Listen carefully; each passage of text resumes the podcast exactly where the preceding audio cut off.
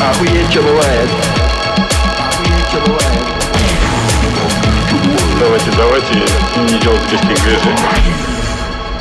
Всем привет! Это ОЧБ подкаст, выпуск номер 63. Здорово, ребята. Добрый вечер. В эфире программа «Флаги». Ой, нет. Витя! Такие нудные. Правда? Бодро! Бодро. Сегодня в выпуске. Охуительная история о самой короткой в мире войне, которая продолжалась немногим больше получаса. История о жевательной резинке. История о детях, которых использовали самым наглым образом для транспортировки вакцины. Сироты. Причем сироты. Это важное уточнение. И самое одинокое дерево в Африке. Это никак не связанные факты, если что. Ну, дети-сироты и одинокое дерево как-то между собой все-таки связаны, я бы сказал. Не надо привязывать детей-сирот к дереву. Ладно, Поехали. по заявкам. Расскажи что-нибудь про число. Какое-нибудь. По заявкам, да, сегодня мы расскажем о числе 63. Мы решили делать это нерегулярно, и сегодня тот самый выпуск, когда мы это делаем. Что нам скажет Илья, известный как любитель чисел? Бодро давай. Давай бодро. Самый интересный факт о числе 63 – это то, что это такое бессмысленное, неинтересное число, что статью о нем хотят удалить из Википедии. Но зато это еще атомный номер Европе. Это такой серебристый белый мягкий металл. А еще Европе является лигирующей примесью в моносульфиде самария. Блять, как связаны Европей и Самарией? Это И это, это очень интересное совпадение, потому что 63 – это код субъекта Российской Федерации Самарской области. Респект всем ребятам из Самарской области. офигенно. Обожаю такие совпадения. Внезапный факт будет сегодня, может быть, какой-нибудь? М, Это еще ASCII код символа вопросительный знак. Что? Код символа вопросительный знак? ASCII символ... э, к- Боже мой, ASCII код символа вопросительный знак. Вот. Понятно. Внезапная рубрика «Внезапный факт». Это было в новостях где-то примерно полторы-две недели назад, и мы э, как-то просрали момент, чтобы упомянуть об этом в прошлом выпуске. Э, Но вообще не рассказать об этом мы не могли. И речь идет о художественной акции, можно даже сказать перформансе, э, который называется «Бери деньги и беги». Акция заключалась в том, что датский художник э, взял у музея 84 тысячи долларов и убежал. И сказал, что это само по себе является искусством. И с этим не поспоришь. В чем суть? Суть вкратце такова. У этого художника была работа, э, по-моему, Художником. Две даже работы. 2000 2007 и 2010 года. Это такие были просто две рамы, которые висели в музее и были наполнены банкнотами. Одна из них э, олицетворяла средний годовой заработок австрийца, а вторая отображала средний годовой заработок датчанина. Кстати, Блять, он мог, мог пойти, в общем, обеспечить себя этой концепцией на всю жизнь. Стран довольно дохуя. В том и дело. Но здесь, в общем-то, взялись две похожие страны с точки зрения каких-то там экономических показателей, индекса развития человеческого потенциала и все прочее. Но, тем не менее, датская рамка была намного больше. Просто, блядь, в несколько раз. Э, К сожалению, на фотке они не приведены с деньгами. Может быть, там были купюры разного номинала. И, в общем-то, это такой был бы трюк. Но музей заказал у художника была фамилия Ханинг. Значит, музей заказал Ханингу воссоздание такой работы. Предоставил ему деньги для этой цели, а также гонорар. Гонорар 25 тысяч датских крон. Это чуть меньше 4 тысяч долларов. И художник обиделся. Он сказал, что, во-первых, это нихуя не деньги за искусство. А во-вторых, блядь, вы ко мне обращаетесь за реализацией моих старых работ, которые сегодня уже не актуальны. что мир искусства охуенно изменился с 2007 года, и сейчас в ходу совершенно другие вещи. А кроме того, средняя зарплата изменилась. Э, Наверняка. И, в общем, он взял эти деньги, их не вернул и говорит, что я призываю других людей, у которых такие же ужасные условия труда, как у меня, сделать то же самое. Взять деньги и бежать. Так что, если вы вдруг зарабатываете 4000 долларов, бегите нахуй по возможности, взяв деньги. Отвратительные условия работы, значит. Мгм, понятно. Да, ну знаешь, эти датчане, там, наверняка 4000 это не деньги. А что с ней потом стало? Его нашли? Но пока ничего. Музей требует вернуть деньги, а он говорит, не, не верну. Во-первых, как бы это акция, а то, что акция немного не соответствует тому, о чем мы договаривались, это типа нарушение условий контракта, и вообще это какое-то административное дело, там, и ебите как хотите. Мгм. В общем, развязка, наверное, еще последует, но я почти уверен, что художнику ничего не будет. Ну, то есть, вообще никак. В худшем случае этот музей больше у него никаких работ не закажет, но он, наверное, изрядно хайпанул на этом, и на его искусство будет другой спрос. Со стороны каких-то других. Блять, ну развел музей как ребенка вообще. Ну, почему нет? Слушай, типа... Типа, дай денег, Грешно дай подержать. Да не соверну. Грешно спиздить рубль у старушки, а нагреть музей на адские тысячи или грабануть банк – это охуенно почетно. Так что почему нет? Уверен, много людей, которые думают точно так же. Особенно в мире искусства. Что ж, переходим к главной теме. Давай, Витя, зажги. Как вы думаете, сколько продолжалась самая короткая в мире война, которая... Ты нам сказал. Кстати, да? Нужно притвориться, что мы не слышали. Да, ну, Чуть более получаса. Ты дважды сказал. Точно и менее точно. 32 минуты? Да, надо, короче, надо лучше следить за 39? языком в самом начале выпуска. Вы оба правы, мои хорошие, э, потому что это было 38 минут. А, Вошла эта война... В как- смысле, мы оба не правы, получается? Ты ты с ума сошел? Нет, нет тут проигравших. Все молодцы, все победители. Ну, как бы да, порядок совершенно А верно. это медаль за последнее место. Блин, по счастливому стечению обстоятельств э, я перед записью писал текст, в котором вот прям красной нитью проходит идея того, как стать последним победителем.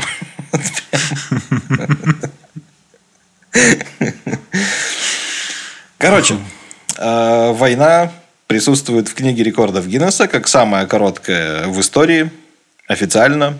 Э, Произошла она 27 августа 1896 года между Великобританией и султанатом Занзибар. Султанат натрия.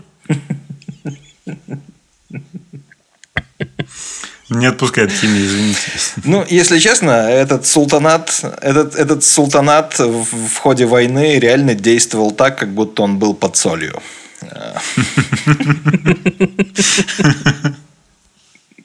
Это было просто какое-то вопиющее слабоумие и отвага. Время. Все это произошло с 9 часов утра до 9 часов утра и 38 минут. Я, кстати, не припоминаю других случаев, когда вот в таких годах, то есть еще в 19 веке, э, какие-то события вот прям были зафиксированы с точностью до минут. Да, типа обычно там мы знаем, что дата какая-то важна, что в какой-то день что-то произошло, а здесь вот прям так. Чётенько. Э, С чего все началось? Началось все с того, что султан, которого звали Хамад ибн Тувайни, умер.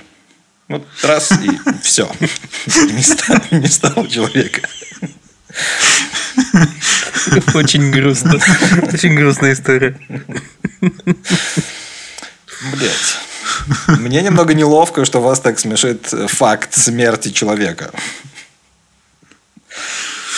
Ну, конечно, у него было смешное Продолжи, имя. пожалуйста. Ничего не скажешь. Значит, он скончался 25 августа 1896 года.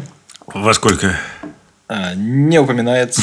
Блять, я думал, там принято как-то фиксировать дневник наблюдений, там природоведение, вот это все.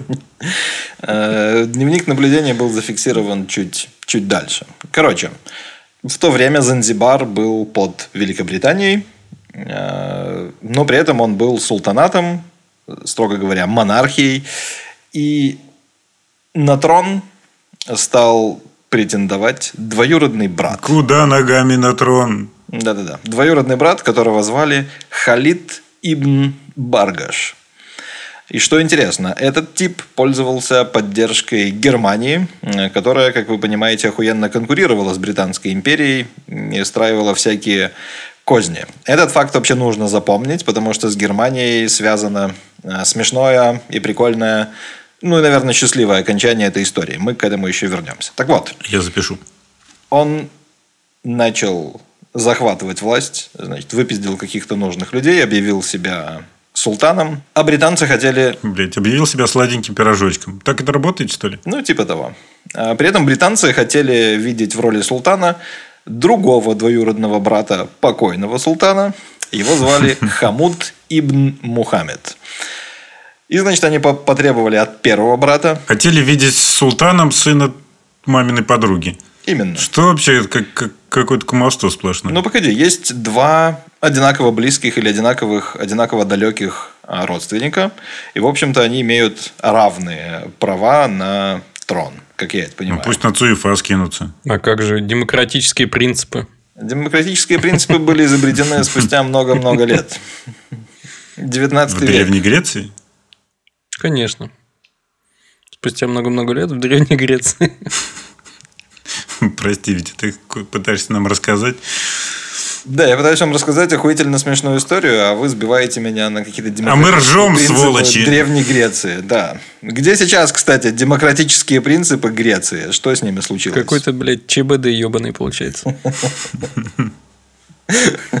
Блять, это же страшное проклятие, да? Чтобы ОЧБ превратился в ЧБД.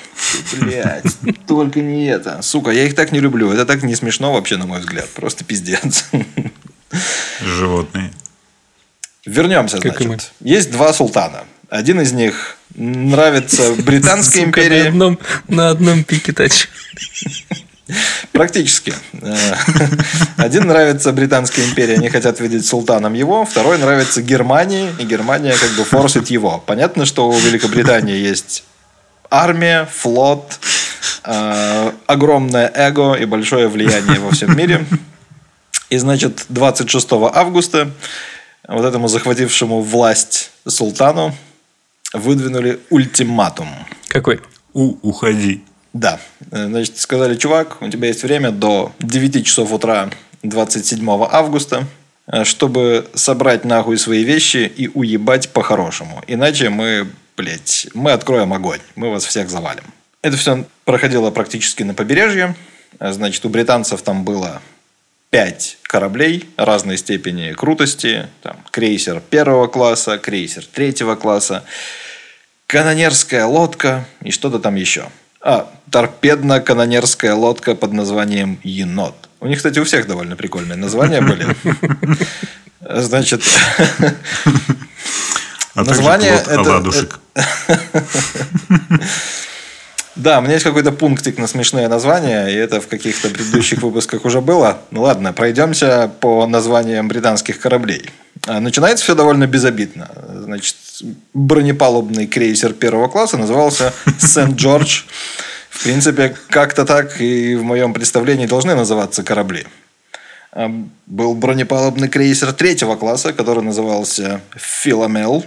Уже так более прикольно. И начинается самое классное. Канонерские лодки под названием Дрозд, Воробей и уже упомянутый Енот.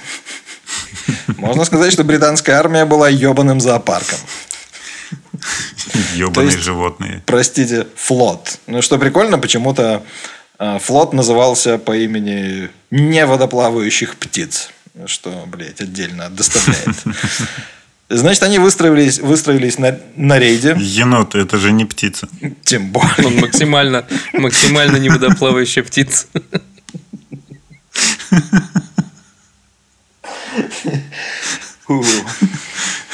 Кстати, о енотах. Мне охуенно нравится англоязычное определение енотов как trash pandas.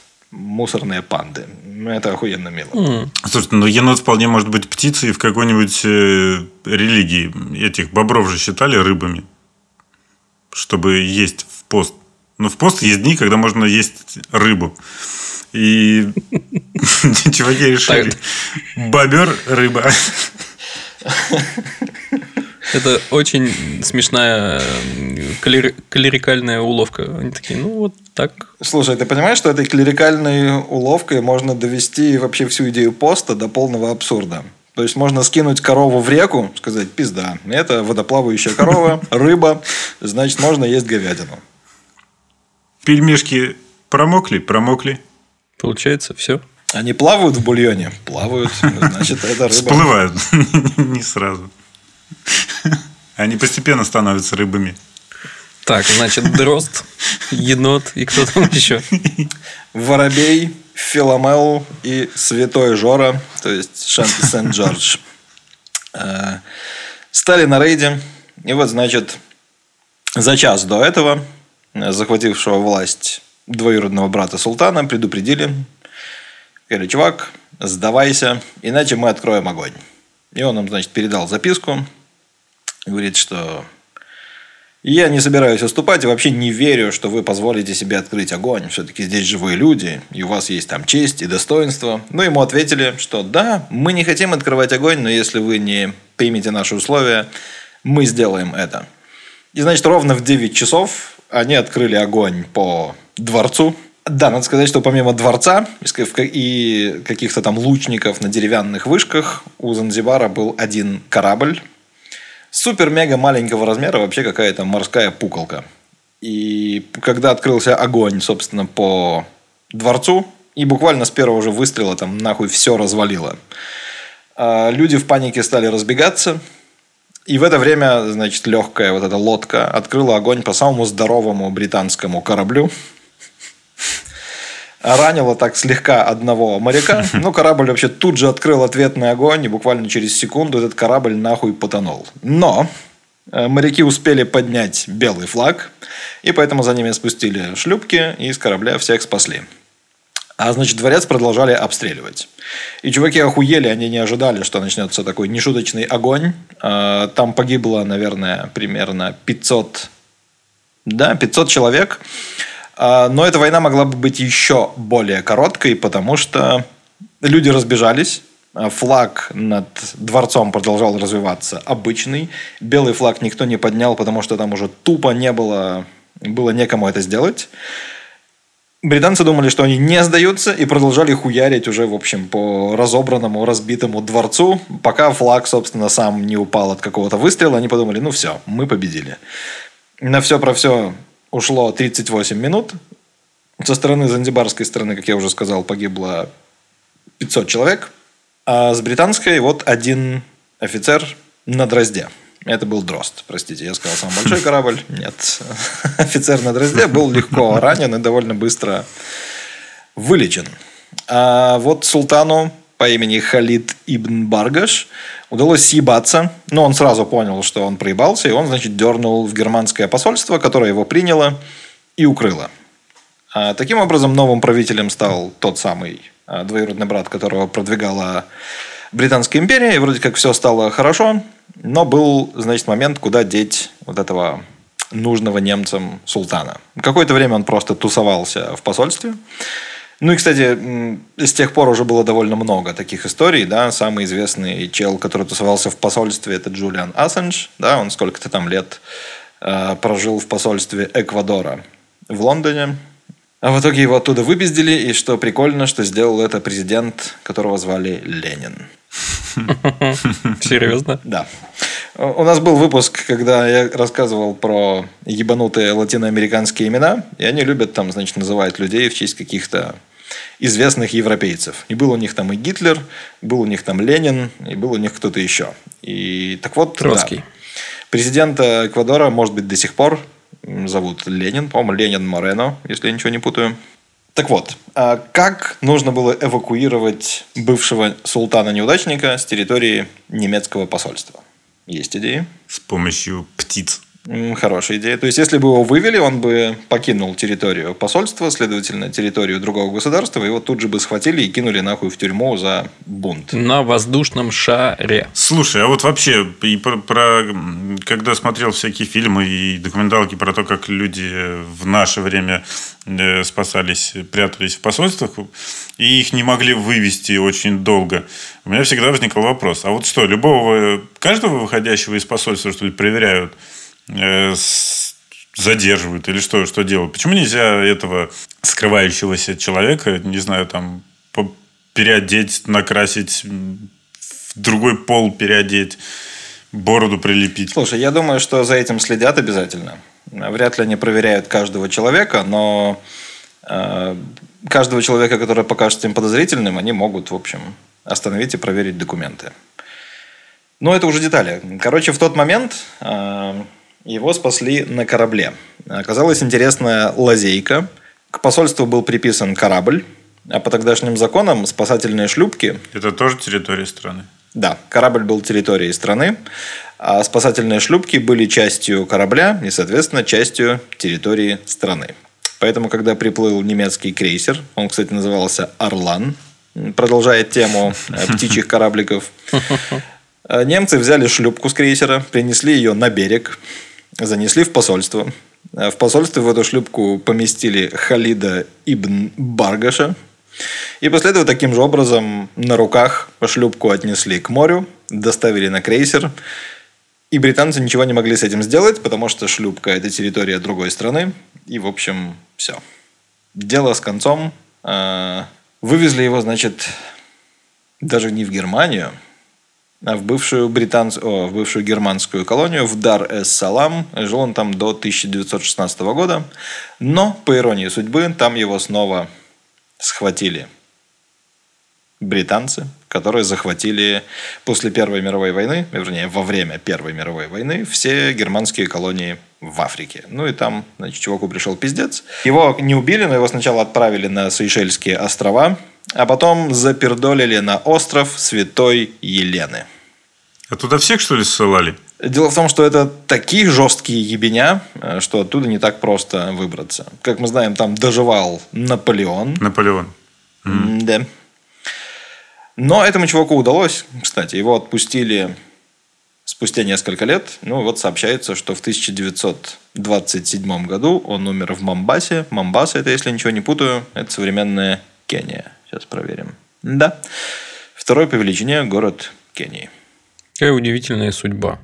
И отдельно, конечно, максимально, сука, нелепо история со шлюпкой. Ну, блин, чуваки взяли территорию другой страны, И понесли. поместили ее на территорию другой страны и, как бы, и перемещали. Но нету законов, запрещающих переносить территорию страны по территории страны. Как бы да, на самом деле, с нашей точки зрения, это звучит тупо, потому что в нашем сознании, будем называть его славянским, э, преобладает верховенство здравого смысла над законом. Типа, если закон тупой, то соблюдать его не обязательно. А если положить шлюпку в шлюпку, это будет анклав. А попробуй джагон-джагон.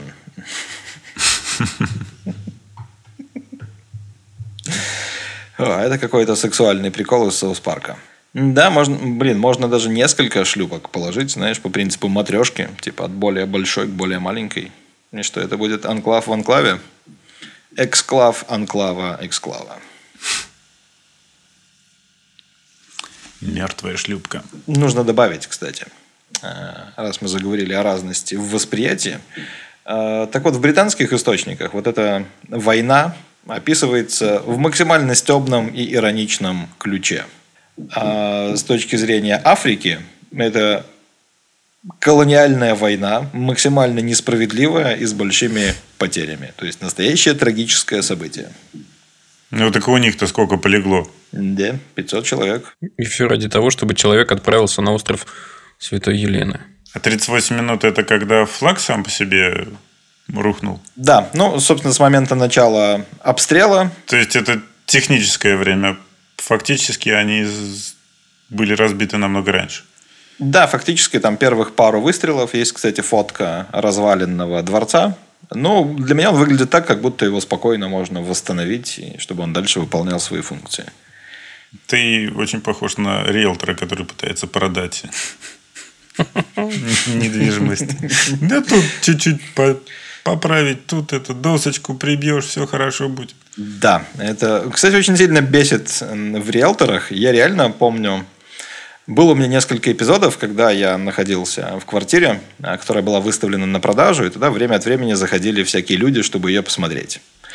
А ты расхваливал ее или ругал? Я старался вообще никак в этом не участвовать, потому что я там был на правах гостя у человека, который эту квартиру снимал. Ну, то есть просто я, блядь, в туалет. во- вообще никто. Но иногда они хотели что-то уточнить. И когда, когда Теперь у тебя рефлекс. Когда приходят гости, ты, тебе хочется срать. Нет. А, Если они спрашивали, если они спрашивали что-то у меня, я максимально плохо им рассказывал. Типа говорят, а вот здесь у вас трамваи ездят, а они не шумят? Такой, блядь, шумят, пиздец, спать невозможно. Если открыть окно, то просто жесть вообще, некуда деться от шума. И риэлторша такая сразу паника в глазах. При том, что она говорила, да, как мы говорили, значит, очень свежий ремонт, всего лишь 2001 года.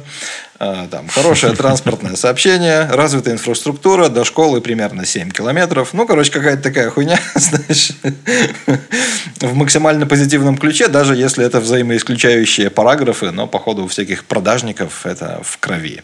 Что главное просто что-то говорить, а там, ну, похуй, поведутся и так, поверят. Ну что ж, рассказать вам что-нибудь еще? Рассказать, рассказать? Да, еще как. Расскажи по полной. Да, давай. По полной. Без переходов вообще. Прямо резко переключаемся на вакцину в детях-сиротах. Сиротах или сиротах? М? Мистер филолог. Это задачка со звездочкой, и ты знаешь правильный ответ или что? С домиком. Как, как, нет, как, как- какая Блядь, звездочка? сиротах. Сиротах. Так вот, э, про вакцины известная история, как их вообще придумали, поэтому, поэтому я ее расскажу. Это Илья. Все началось с оспы, которая когда-то давным-давно по Азии прокатилась и выкосила треть населения. Потом ее привезли в Европу, и тоже люди стали страдать от натуральной человеческой оспы. Но еще и и животные тоже болели. У них своя оспа была. От человеческой оспы люди, э, ну, как сейчас бы, наверное, сказали бы, не прививались, а вариолировались. Они, в общем, обмазывались гноем с кожи больных. Чего, блядь? Приятная процедура. Фу, сука. Но это работало. Правда, был не, не иллюзорный шанс помереть, примерно 2%, что по тогдашним меркам, наверное, очень даже хорошо, по нынешним как-то не очень. А а еще перед прививкой, ну, перед вариоляцией, нужно было 6 недель сидеть на голодной диете и периодически пускать кровь и ставить клизмы. И это с с некоторых пор в некоторых странах стали делать принудительно. Все еще хотите в романтическое прошлое? Да, еще как. А я никогда не хотел в романтическое прошлое. Да потому что ты не романтик. Ну что ж, добро пожаловать в будущее, сынок.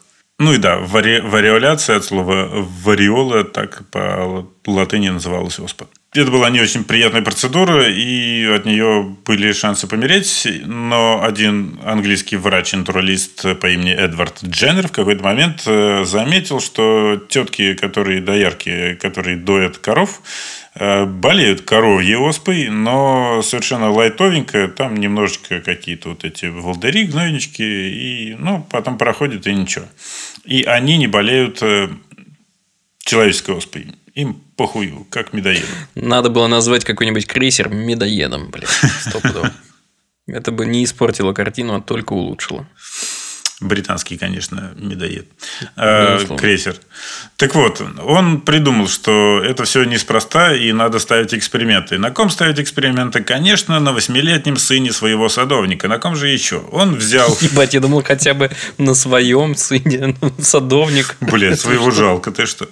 Это было в 1796 году, довольно давно. Он взял восьмилетнего сына садовника и втер ему гной из-под э, коросты, ну, короче, болячки на теле доярки. Э, Этот пиздюк слегка приболел. Через полтора месяца этот натуралист э, втер ему гной от человеческой оспы, и пиздюку было похеру. Он не заболел ничем. Этот чувак, э, натуралист, продолжал заниматься вот этим еще долгие-долгие годы. И, в общем, ребенку было похеру. А это значит, что коровья оспа защищает от человеческой оспы с легкими побочными эффектами. Переболевает человек легко, и все становится хорошо. Назвали это вакциной, потому что по латыни вакка – это корова. Мы приближаемся к более обширному количеству пиздюков, еще и сирот. Э, в это время в испанских колониях в Южной Америке все было очень плохо с оспой, с натуральной оспой. И была проблема. Туда вакцину не привезешь, потому что очень далеко. Пробовали запечатывать э, вот этот, собственно, материал, этот гной, заклеивать между стеклышками, сушить. Все ни хера не работало. Он портился и перестал, переставал работать. И личный врач короля Испании в тот момент придумал взять много крестьян и вакцинировать их по цепочке. У одного, одного привил, у него через какое-то время пошел гной, ну, вот эти штуки на, на коже стали появляться.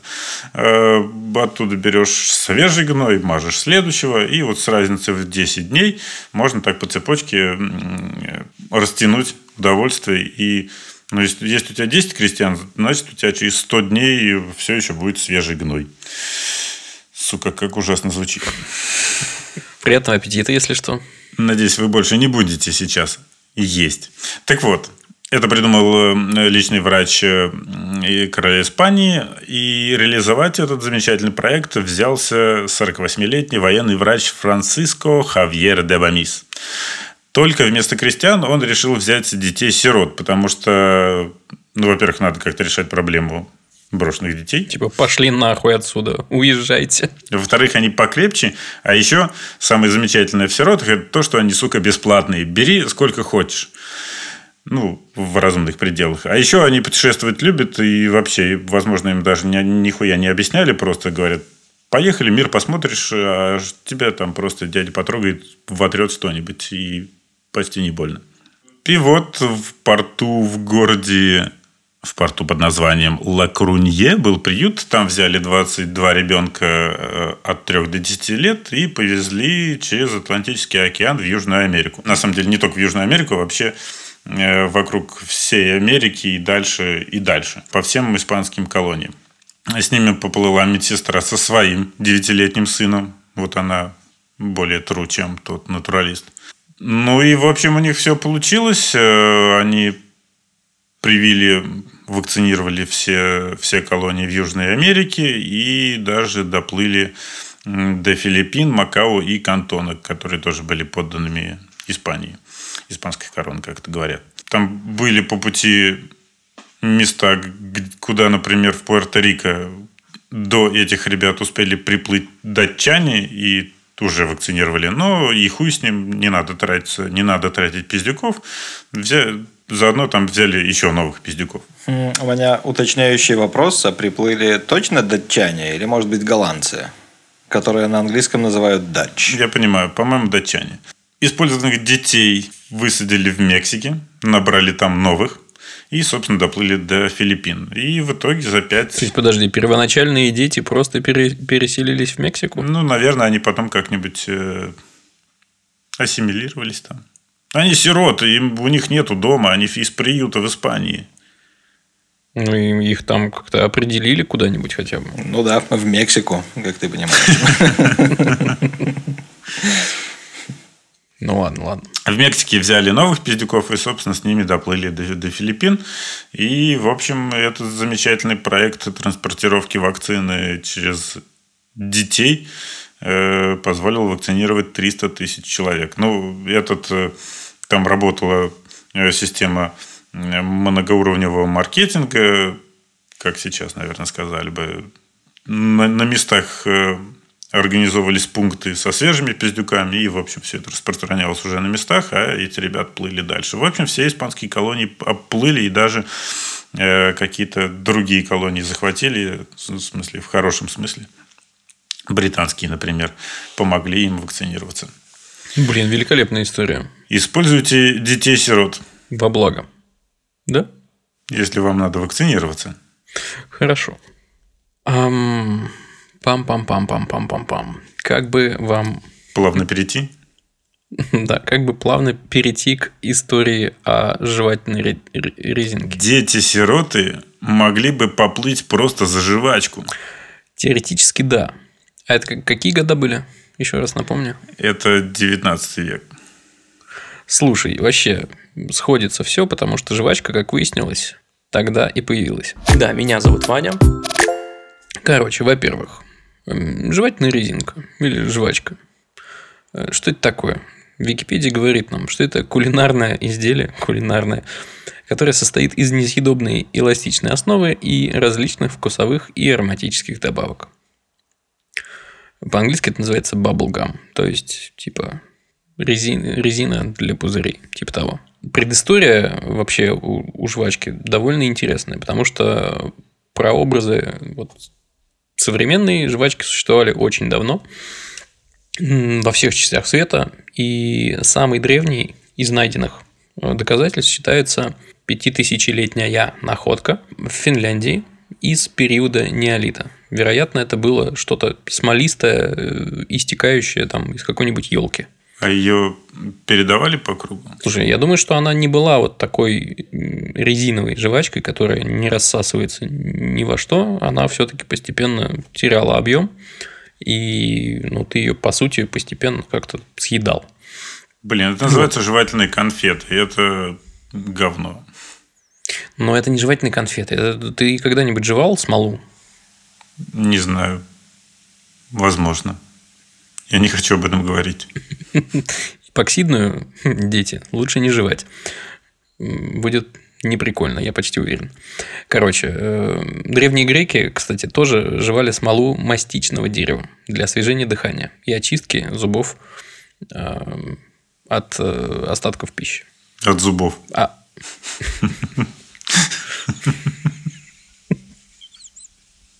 Идиотина.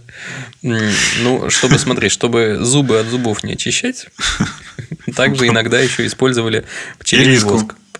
Нет, пчелиный воск, потому что он не так сильно прилипает.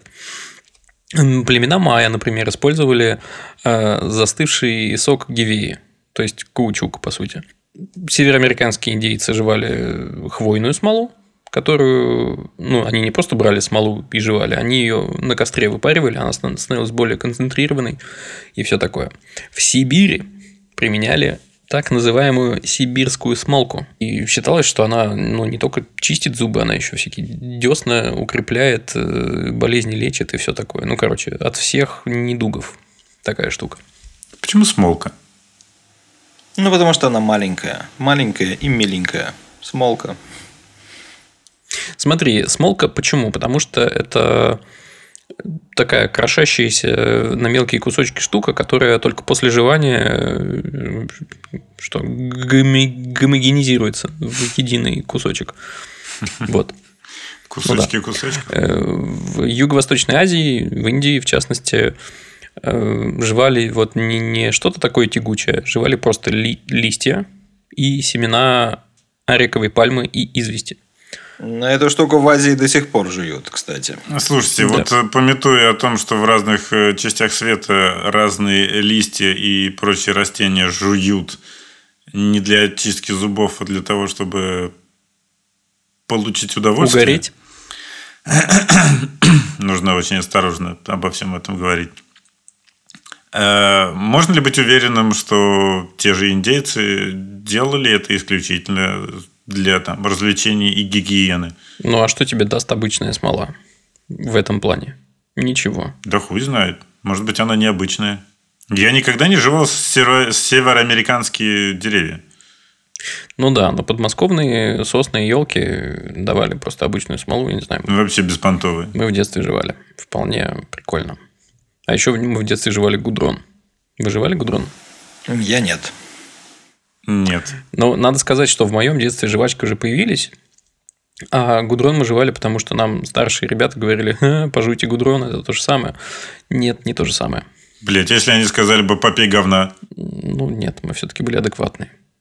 и жевали гудрон. Продолжай. Конечно. Э, Смотрите, в Европе э, предпосылкой к жвачке вообще примерно в 16 веке э, стал, в общем-то, табак, который жевали тоже. Это продолжалось на протяжении трех сотен лет, э, но попытки заменить именно табак на что-нибудь э, вязкое, типа воска, парафина э, и какой-нибудь смолы, особо успехом не увенчались. И началась вот история современной жевательной резинки примерно в середине 19 века. А именно в 1848 году некто Джон Кертис наладил промышленное производство жевательной резинки на основе сока гивей, насколько я понимаю. У него было 4 котла на фабрике. И в одном из них из э, хвойной смолы выпаривались примеси, а в остальных готовилась э, вот эта, собственно, резиновая каучуковая масса, э, в которую добавляли всякие ароматизаторы. Блять, и дальше меня очень веселит. Название первых жевательных резинок. Белая гора, сливки с сахаром и лакричник Лулу. На самом деле на Вики просто какая-то невероятно подробная история жевательной резинки с, ну, типа, с шагом где-то в несколько лет буквально. А, поэтому чисто ради прикола и в знак уважения к нашему подкасту буду угорать по названиям. В 1850-х годах появились такие жевательные резинки, как 4 в руки – Американский флаг. Сосновая магистраль. Сука, проиграл. Сосна, сосна Янки. Э, почему все это было сосновым? Потому что в качестве ароматизатора добавляли э, хвою, и в некоторых жвачках э, это было не просто ароматизатором, в некоторых жвачках оставались вот хвоинки, и типа на зубах они у кого-то там поскрипывали слегка. Также в 1870-х годах Томас Адамс строит фабрику, еще одну, уже по Польше, э, по производству жевательной резинки, э, которая могла выпускать аж 100 тысяч резинок в год. Появилась жевательная резинка со вкусом лакрицы. Фу, блядь, отвратительно. Мерзость. И, и имела название Black Jack, судя по всему, из-за цвета. Black Jack. Почему Джек? Почему не Black Dick? Ну, потому что был не Джек, а Ричард. Вот и все. Слушай, не знаю. А, забавный случай был в 1879 году. Джон Колган, аптекарь из Луисвилля, США, вместо заказанных 100 фунтов случайно по ошибке поставщика получил полторы тысячи фунтов, это около 700 килограмм, и, э, но ему нужно было, это было для каких-то э, своих целей, но как бы чтобы переработать такую ебейшую партию, он взял и основал нахуй компанию по производству э, жвачки и назвал ее Taffy Tulu Chewing Gum. Тогда люди не заморачивались по хлестким и коротким названиям, а называли все просто в свою честь. Знаете, когда появилось название Тутти Фрутти? Это, в общем, оказалось несовременная ни разу фигня. 1888 год – это фабрика Адамса, э, который изобрел вообще жевательную резинку со вкусом фруктов. Вот. И она, собственно, да. Я должен сказать, что Тутти Фрути для меня вообще нихуя современно не звучит. Нет, она современно не звучит, но я думал, что она появилась там, не знаю, в 80-х условно. А она, блядь, тоже в 80-х, только веком раньше. Смотрите, в 1891 году наконец-то на рынок выходит новый игрок под названием Ригли. Эм, и Уильяму Ригли, основателю, собственно, который изначально был производителем мыла, эм, удалось потеснить э, вот этого Адамса. У него было много всяких маркетинговых приколов. Он, например, одним из первых э, подумал, так, блядь, чтобы такого сделать, чтобы жвачки покупали, добавим туда вкладыши. И добавил. Собственно, Ригли впервые добавил туда какие-то изображения, которые, ну, типа, постепенно стали предметом какого-то коллекционирования. Как, собственно, там вот реально с шагом в несколько лет куча занимательных фактов. Короче, суть в том, что постепенно жвачка завоевывает Э, популярность э, с точки зрения там, гигиены полости рта, с точки зрения просто какой-то культуры. Э, Кому-то там она помогает в плане свежести дыхания, кому, кого-то избавляет слегка от изжоги, потому что слюна выделяется. Э, Хотя, казалось бы, слюна выделяется и выделяется еще до кучи желудочный сок, но с слюной, видимо, это все разбавляется. Кстати говоря, тот же самый Ригли придумал э, делать не брусочки из жвачек. Раньше, во-первых, это продавалось в виде брусочка с такими насечками, от которых ты просто отламывал нужное количество. Как таблерон? Ну, типа того, да. А Ригли придумал разделить это на пластинки, обсыпать вот этой какой-то пудрой, завернуть в вощеную бумагу и, собственно, чтобы это было удобно, удобно брать и все такое. Захерачил кучу рекламы. У него были девушки-промоутеры, бесплатно раздавали э, жвачку на улицах крупных городов. А, И, короче, у него появляется постепенно много заводов, все живут жвачку. И очень прикольный факт. 1911 год. Команда Королевских военно-воздушных сил Великобритании предотвращает аварию самолета с помощью жевательной резинки. Они заклеили дыру в каком-то приборе под названием водяная, водяная рубашка двигателя. Что это такое, я не знаю.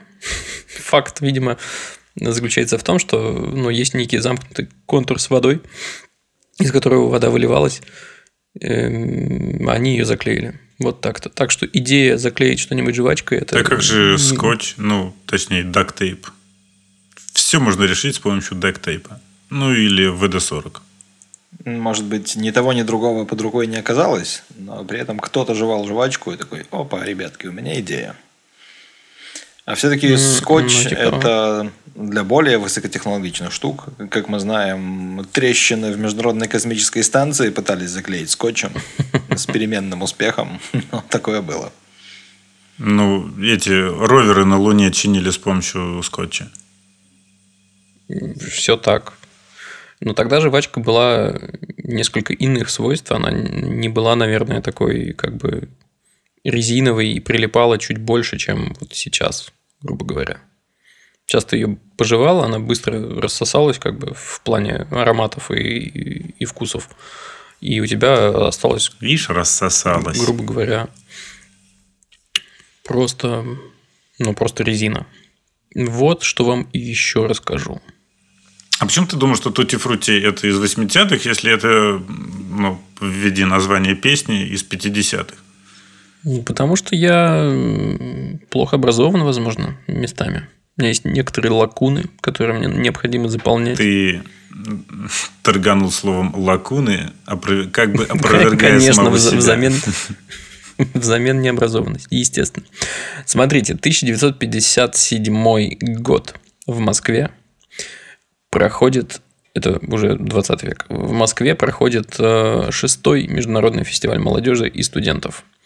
И впервые, собственно, э, на территорию России, а тогда СССР, провезли жвачку как некий такой образ буржуазный, западный, короче, образ. Эм, Его открыто везли на территорию, и тем не менее он распространялся из-под полы, и именно тогда появилась э, фраза «Мир, дружба, жвачка». Прикиньте. 57 год. Вот.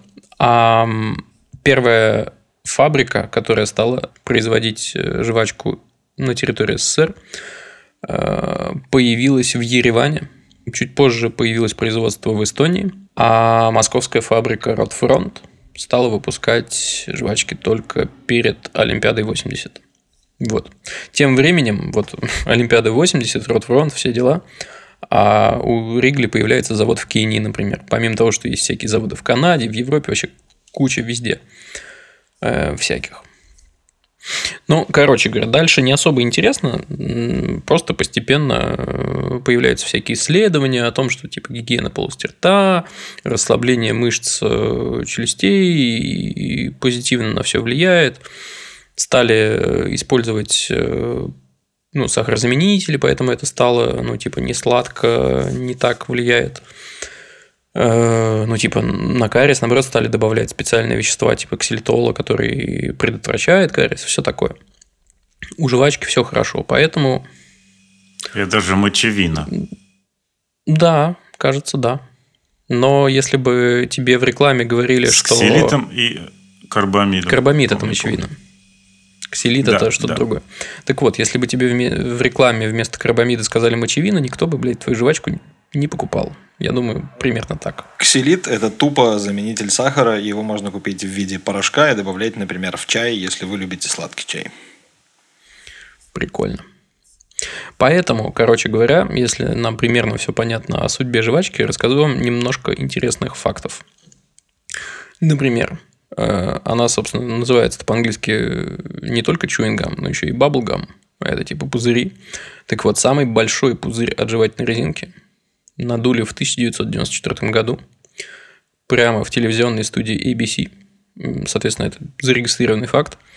Его надула некая Сьюзен Монтгомери, и диаметр пузыря составил 58,5 сантиметров. Это, ну, блядь, больше полуметра, примерно дохуя. Это из одной жвачки или она носовала в рот побольше? Блин, это хороший вопрос. Здесь не указан. Но я думаю, что из одной жвачки это просто нереально. Конечно. Либо это должна быть какая-то конская, блядь, жвачка. Я, кстати, должен вам признаться, что я э, в плане пузырей и жвачки был человеком с задержкой в развитии. И когда все мои одноклассники умели надавать пузыри, и я нихуя не умел. Мне это как-то не удавалось, и я расстраивался пиздец. У меня есть подозрение, что с потерей популярности, с уходом популярности жвачки, э, собственно, современная молодежь и не умеет надувать пузыри, примерно как не умеет определять время по стрелочным часам. Нет, по стрелочным, может быть, и умеет, но формулировки типа Как раз таки нет. без четверти час их вводят это в тоже. ступор. Ну, хотя эти формулировки, они, в общем-то, основываются на стрелочных часах. По-моему, так. Ну, в общем-то, да. Вот еще забавный факт. 1989 год. США выдает патент на нечто под названием медальон для ношения жевательной резинки. Э, Человеку по имени Кристофер Робертсон. Э, В описании указано, что эта штуковина, медальон, позволяет держать жевательную резинку при себе, а не оставлять ее без присмотра, в результате чего она может загрязниться или попасть в руки лиц, которым она не принадлежит. А можно было просто за ухо положить. Попасть в руки лиц, которым она не принадлежит.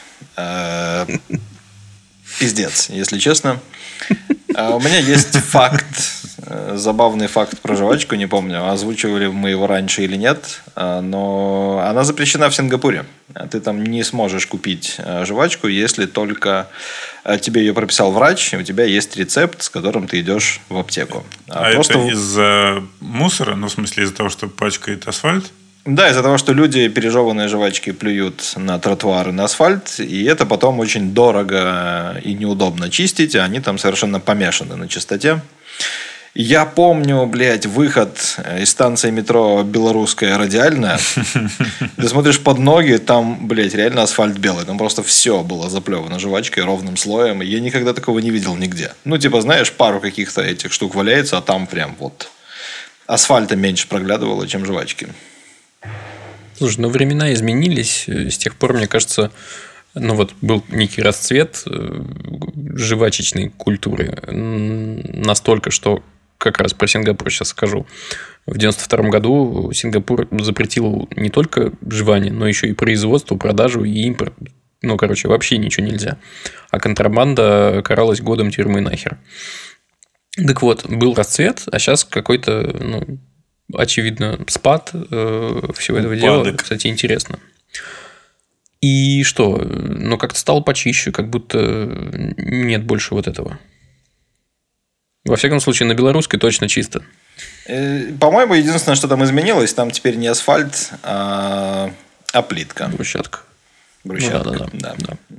Короче, последний факт э, забавный вокруг жвачек. В книге рекордов Гиннесса зарегистрирован вот какой рекорд. Некто Гарри Дучле сплел самую длинную цепочку из оберток от жевательной резинки. Я, кстати, тоже так делал в детстве. Но не угорал по самым длинным цепочкам из оберток, потому что, блядь, ее масса составила только 164 килограмма. И она состояла из миллионов с хреном звеньев, А, а длина цепочки составила почти 10 километров. Пиздец вообще. Больной ублюдок. Но целеустремленный. Это в смысле из бумажек? Они же коротенькие. Ну да, вот ты разворачиваешь какой-нибудь там Doublemint, и у тебя получается такая фольгушечка. Фольга. И, ты из, и ты из нее сворачиваешь колечечко. И вот Так. можешь их соединять, и получается А как их цепочечка. склеивать? Конец в конец вставлять? Ну да, ты сворачиваешь как бы трубочку, потом часть трубочки немножко сминается, вставляется в отверстие на другом конце, и у тебя получается кольцо. Вот такая хуйня. Маля. Сколь многого можно добиться, если тебя нехуй делать. Вообще невероятно. Это был последний факт. Пожалуй, что да. Ну, тогда я напоследок расскажу маленькую бабала, бабала, бабалаечку, балалаечку про самое одинокое дерево во всей Африке, а может быть и в мире. Посреди страны, страны Нигер, не просто страны Нигер, мы же хостимся в том числе и на политкорректных серверах, Так. Посреди страны Нигер в Сахаре есть э, дерево, было точнее дерево Тенере.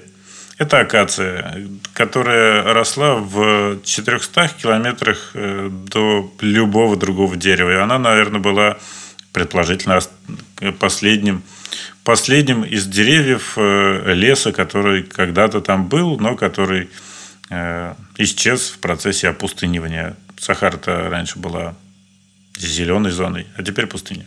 В общем, это дерево, эта акация росла просто посреди нихуя. Но ее как-то приметили, поэтому пути караванов шли мимо нее. Ну и вообще про это дерево узнали и разболтали на весь свет в 30-х годах.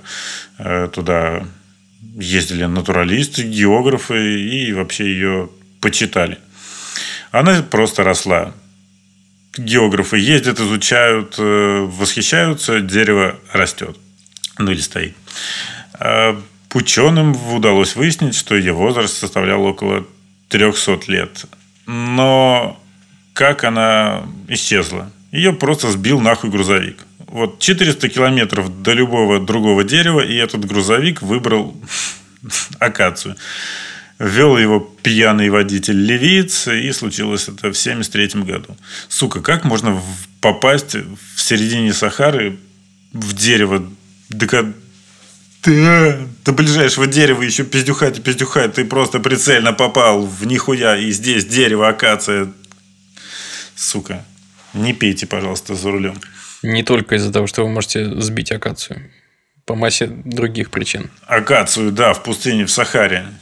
Это основная. Э, Теперь там стоит металлический памятник в форме, угадайте чего? Акации. Бинго. Да.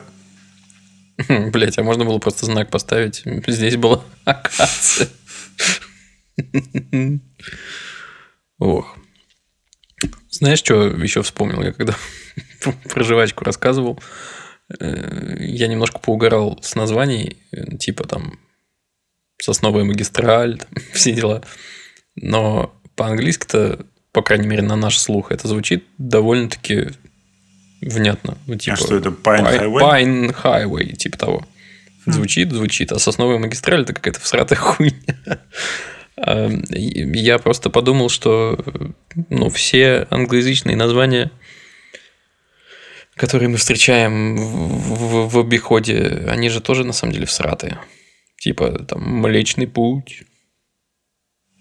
Ну, Milky Way. Ну, типа того. Что там еще есть? Колеса повозки, блядь. Колеса повозки? Вагон Вилс, например. А, ну, я не знаю, компания Яблоко, ну да. А каково программистам тамошним, когда у тебя все вот как в 1С?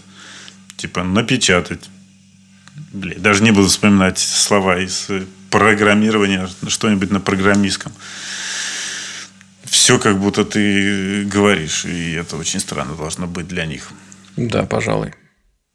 Но у нас это для нас это как-то это исключено из э, естественного языка, поэтому кажется искусственным и поэтому нормальным. Ты Это какая-то сфера, куда ты можешь погрузиться и можешь вынырнуть из нее. И это э, особый язык со своей терминологией, поэтому это что-то для программистов. Для native спикера, наверное, это так же встрата, как и э, наши странные названия. Что ж, мойте посуду средством фея, ешьте, ешьте э, разноцветные конфеты, кегли, например. Что там еще бывает? Хуй знает. А, ладно, а мы примерно заканчиваем, но перед самым-самым концом этого выпуска мы должны вам напомнить, что что у нас появился Patreon, и пока там есть ровно ноль патронов, поэтому у вас есть уникальный шанс стать первым. Там есть два тира. Друг ОЧБ и друг олигарх ОЧБ. Соответственно, 3 бакса и 1000 баксов. Ну, просто по фану. А, вот. Эм, ставьте нам лайки, оценки, залетайте в чат. Там весело. И хорошей вам недели. Всем пока. Пока-пока. Пока! Охуеть, что бывает. Охуеть, что бывает. Давайте, давайте не делать лишних движений.